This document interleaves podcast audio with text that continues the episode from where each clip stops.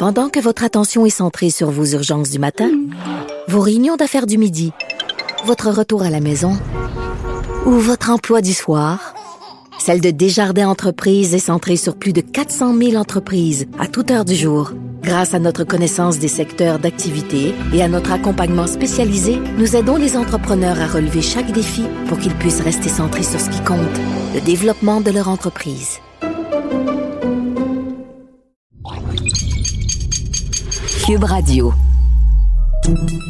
Salut, c'est Charles Dran avec l'équipe dans 5 minutes. On s'intéresse aux sciences, à l'histoire et à l'actualité.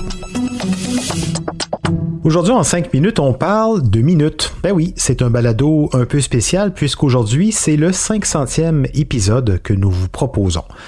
Alors, depuis le temps, vous commencez à vous y faire. Hein, les balados en 5 minutes ne durent pas tout à fait 5 minutes, plus ou moins 5 minutes. Hein, on va dire ça comme ça.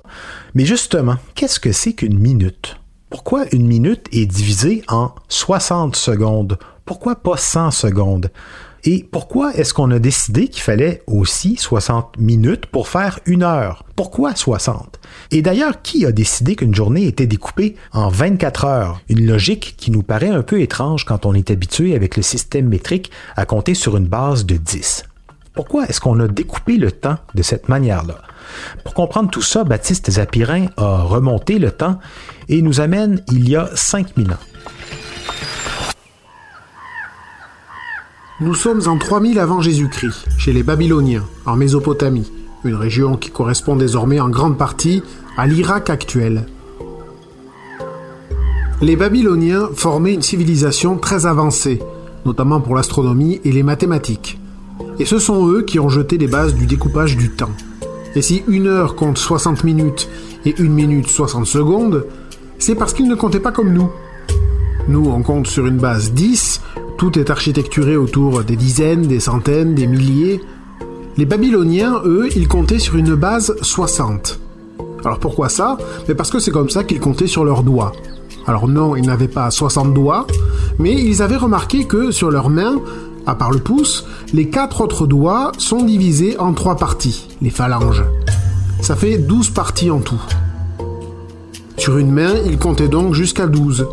Et à chaque fois qu'ils atteignaient 12, ils levaient un doigt de l'autre main. Et quand ils avaient levé 5 doigts, c'est qu'ils avaient compté 60 parties. 5 fois 12. Ingénieux, non? Pour l'anecdote, ça veut dire qu'au lieu d'écrire 241, on écrivait 41. Le 4 correspond à 4 soixantaines, donc 240, plus le 1 à côté. En plus, cette base 60 était très pratique, parce que contrairement au nombre 10, on peut diviser 60 par 2, par 3, par 4, 5, 6, 10, 12, 15, 20 et 30. Plus pratique pour faire des quarts ou des tiers. Voilà d'où vient le 60. Ensuite, pour le découpage du temps, à proprement parler, il faut savoir que les Babyloniens ont commencé par organiser le temps en années.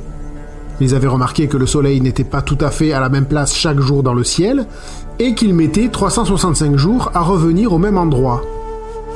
Alors on sait désormais que c'est parce que la Terre tourne sur elle-même et fait le tour du Soleil en un an. Et comme les Babyloniens avaient bien noté également que le cycle lunaire durait environ 30 jours, ils ont découpé l'année en 12 cycles lunaires, 12 mois de 30 jours. Ça fait seulement 360 jours, alors de temps en temps, ils rajoutaient un mois dans l'année pour faire raccord. Ils ont aussi divisé les jours en 12 heures, histoire de garder le chiffre 12. 12 c'est bien, c'est un cinquième de 60. Ils étaient un peu nerds, hein, les Babyloniens. Un peu plus tard, les Égyptiens ont préféré diviser la journée en 24 heures, 12 heures pour le jour, 12 heures pour la nuit. À ce stade, malgré l'amour du chiffre 60, on n'a donc pas encore divisé les heures en 60 minutes ni les minutes en 60 secondes. Les sources historiques semblent indiquer que les Babyloniens vont le faire en 300 avant Jésus-Christ, à peu près, en utilisant donc leur nombre fétiche 60. Il faut par contre préciser une chose, les heures, les minutes, les secondes n'ont alors pas une durée précise et fixe. Elles représentent le temps que met le Soleil à bouger d'un endroit à l'autre dans le ciel, puisque tout le calendrier est fondé là-dessus. Et cette durée est donc variable, puisque selon les saisons, il fait jour plus ou moins longtemps. Mais à l'époque, à part les astronomes, personne ne trouvait vraiment d'intérêt à diviser le temps de manière plus précise et fixe.